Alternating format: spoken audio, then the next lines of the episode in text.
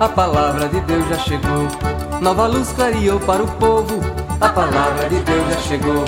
Nova luz clareou para o povo, quando a Bíblia Sagrada se abriu, todo pobre já viu mundo novo. Quando a Bíblia Sagrada se abriu, todo pobre já viu mundo novo.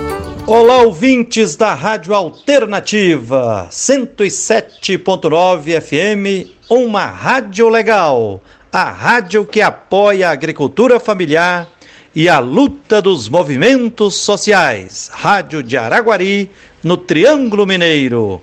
Olá, Alcides e toda a equipe da Rádio Alternativa.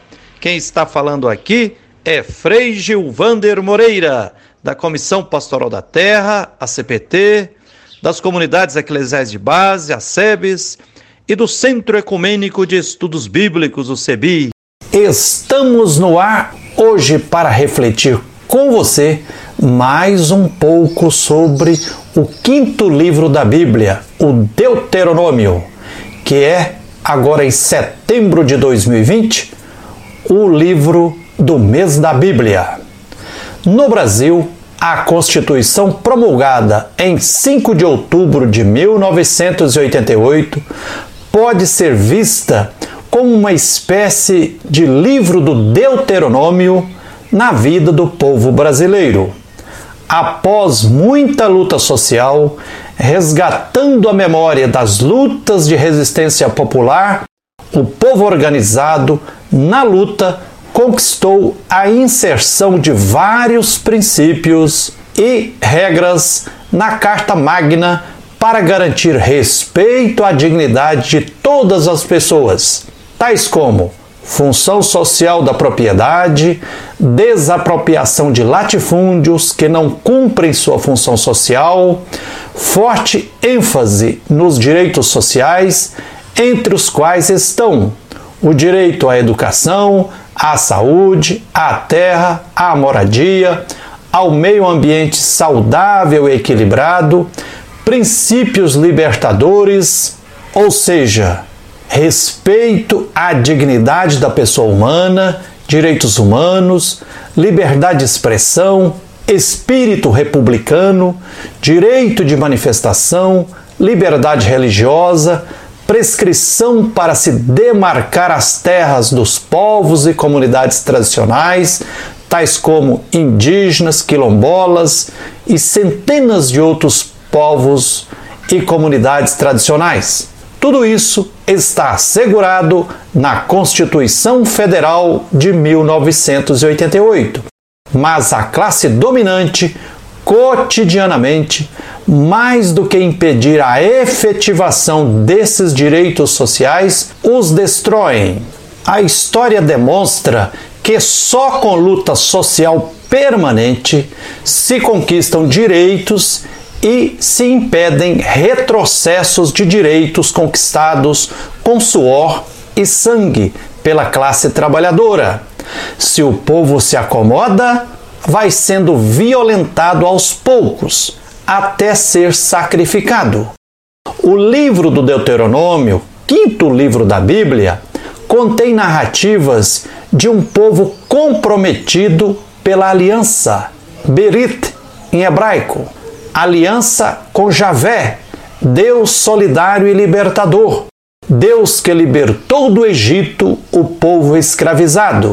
O fio condutor do Deuteronômio é um povo que busca eticamente, colocar em prática o projeto da aliança firmado entre eles. Povo escravizado por mais de 500 anos sob o imperialismo dos faraós no Egito, e o Deus Yahvé, acima de tudo, libertador. Para isso, marcham no deserto por cerca de 40 anos, a fim de conquistar uma terra onde corre leite e mel e no final, ao sopé do Monte Sinai, celebram a projetada aliança. Por isso, o livro de Deuteronômio rechaça com veemência as práticas que se ancoram em imagens distorcidas de Deus. Idolatria.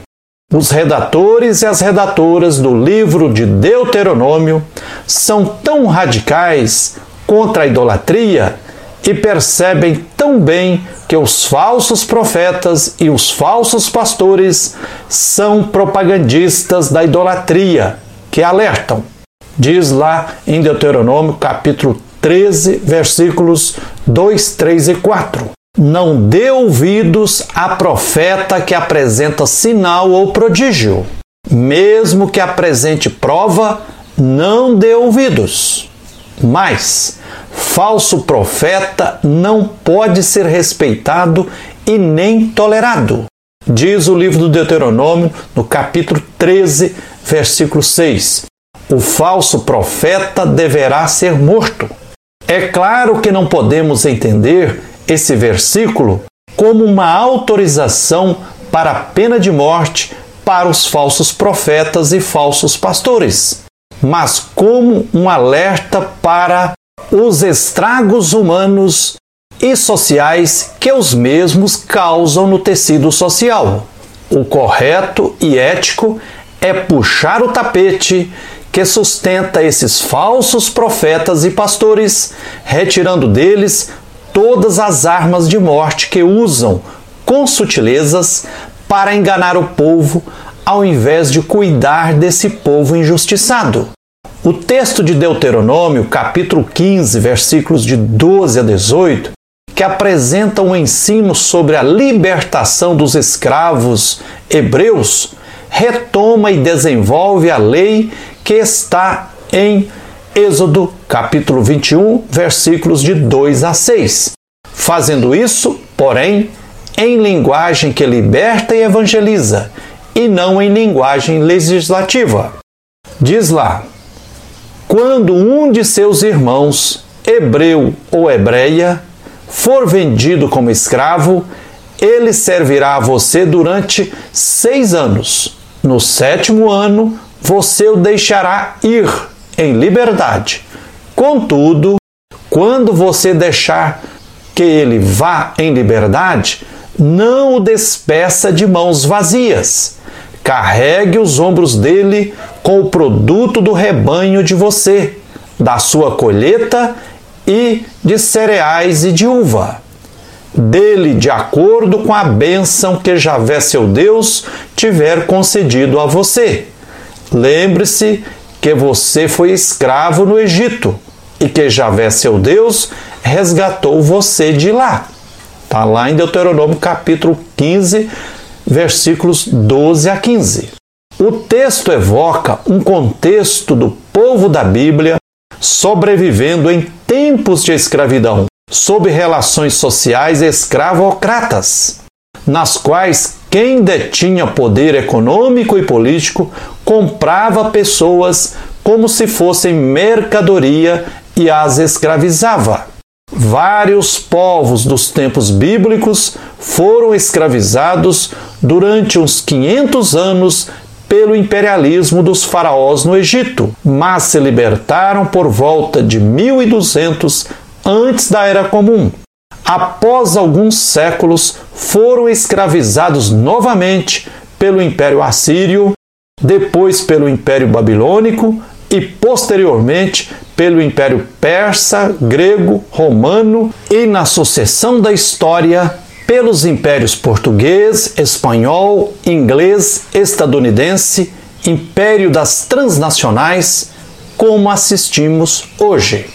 Pela narrativa de Deuteronômio, capítulo 15, versículos de 12 a 15, os escravos são reconhecidos pelo autor do Deuteronômio como irmãos e, surpreendentemente, inclui a perspectiva de gênero. Diz lá, hebreu ou hebreia. É inspirador ver no Deuteronômio o reconhecimento da igualdade de dignidade entre homem e mulher. Mesmo que o contexto seja de escravidão, o texto ensina que a escravidão não seja ad eternum. Será apenas por seis anos. Ninguém nasce destinado a sobreviver pela vida inteira como escravo. Nascemos para a liberdade, mas não para uma liberdade abstrata. Liberdade, sim, mas com condições materiais objetivas capaz de efetivá-la. A orientação para descansar no sétimo ano, ano sabático, é oriunda da mística segundo a qual o Deus Criador, após criar todas as criaturas nas ondas da evolução, descansou no sétimo dia. Por isso, intui-se que Deus quer que descansemos no sétimo dia. Daí decorre a orientação para deixar a Mãe Terra descansar no sétimo ano, em uma perspectiva de agricultura ecológica. E após 49 anos, 7 anos vezes 7 anos, no ano jubileu, no quinquagésimo ano, deve-se fazer uma reorganização geral da sociedade.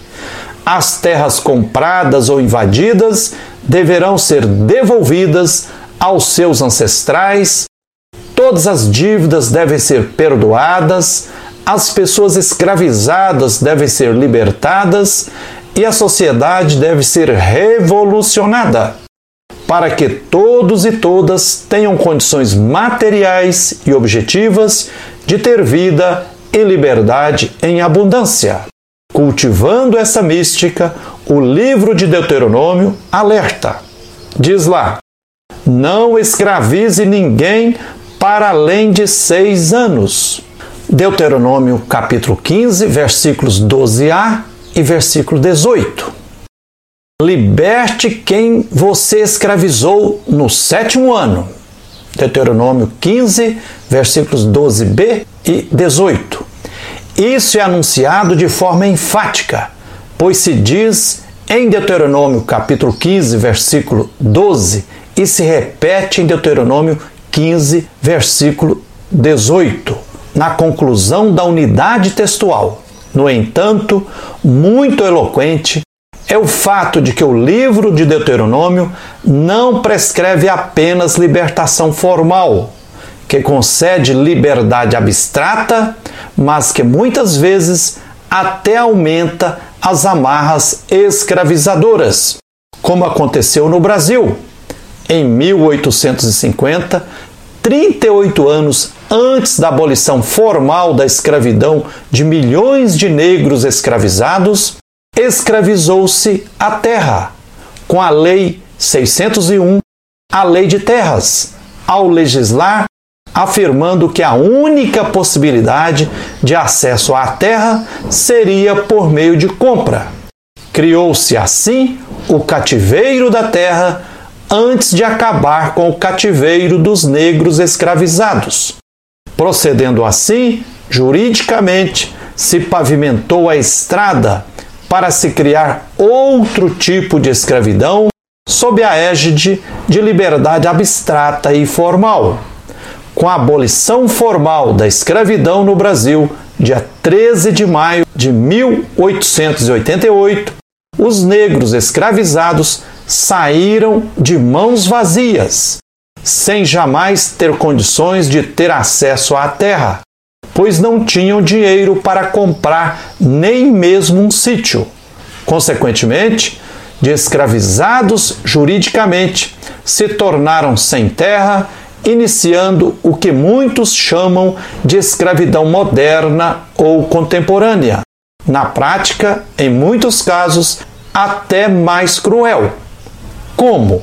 Nos moldes de intensificação do trabalho por metas de produção, ganho por produção, trabalho intermitente, terceirizado, uberizado ou sei lá o que mais. Portanto, relacionando o livro do Deuteronômio com a Constituição de 1988, reconhecemos a caminhada e a luta do povo como um constante êxodo em busca de libertação, guiado por um Deus que, sendo Pai, Mãe, atrai, educa, é Deus amor, Deus libertador. É isso aí. Que a luz e a força divina continue nos guiando na luta por direitos. Quem vivia explorado protestou, quem calava só por medo já gritou. Todo canto os pequenos vão se unindo, a liberdade vai surgindo e todo velho renovou. Por todo canto os pequenos vão sumindo, a liberdade vai surgindo, todo velho renovou.